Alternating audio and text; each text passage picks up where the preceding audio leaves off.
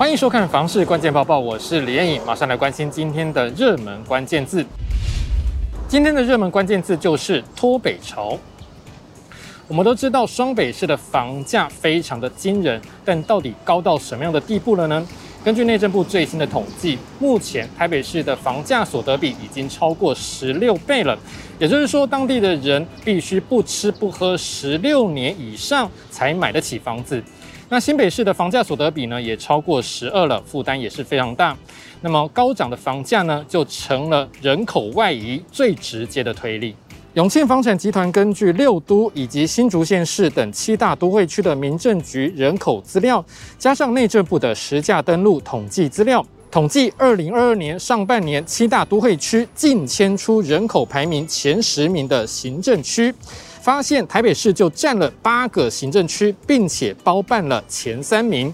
其中大安区迁出八六九一人最多，士林区迁出了六二五零人，排名第二；中山区迁出五五零八人，排在第三名。永庆房屋延展中心副理陈金平分析，台北市人口外流明显，包括所得没有明显提升，居高不下的房价。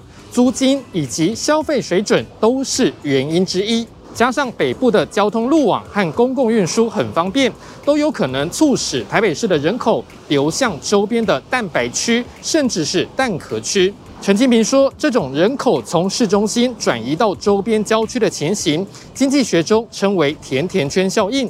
目前不只是台北市，其实七大都会区都陆续在产生这样的效应。不过，陈金平也提醒，虽然蛋白区和蛋壳区的房价比较便宜，但是进场之前还是要小心注意周边的生活机能和交通情形是不是有到位了。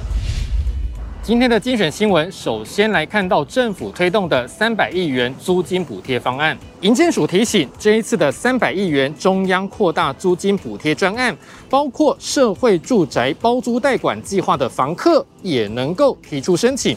经过包租代管业者协助评估，或是到线上系统进行试算，就可以选择比较优惠的租金补助。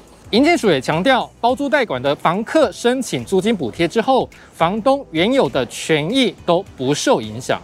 接下来这则新闻来看到政府推动社宅的最新进度。社会住宅推动联盟公布六都社会住宅成绩单，结果高雄市的达成率只有二十四点五趴，在六都当中排名最后。对此，高雄市都发局表示，数字偏低是因为在市长上任之后，计划户数调高的关系。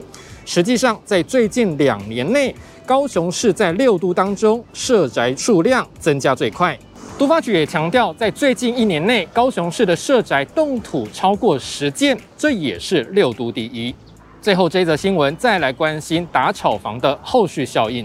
政府打炒房，加上升息，加上七月底刚好遇到农历的民俗月，使得六都七月份的交易量比起六月份少了十三点三趴，是近五年来同期次低。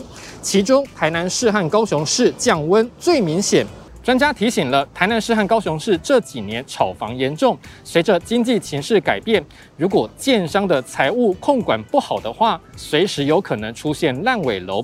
这方面消费者一定要小心注意。今天的买房卖房，我想问有网友问到说，他买的是新城屋，建商通知要出验了，他应该要注意哪些东西呢？有网友表示说，首先当然要注意的就是防水和排水设施，包括所有的门窗、边缝、马桶、水槽、排水孔和阳台都是。另外，包括电力系统、梁柱、墙壁有没有空鼓的情形也要注意。你对于这样的问题还有什么样的看法呢？欢迎在底下留言一起讨论。如果想知道更多的房事资讯，也欢迎点击底下资讯栏的连结。感谢您的收看，我们再会。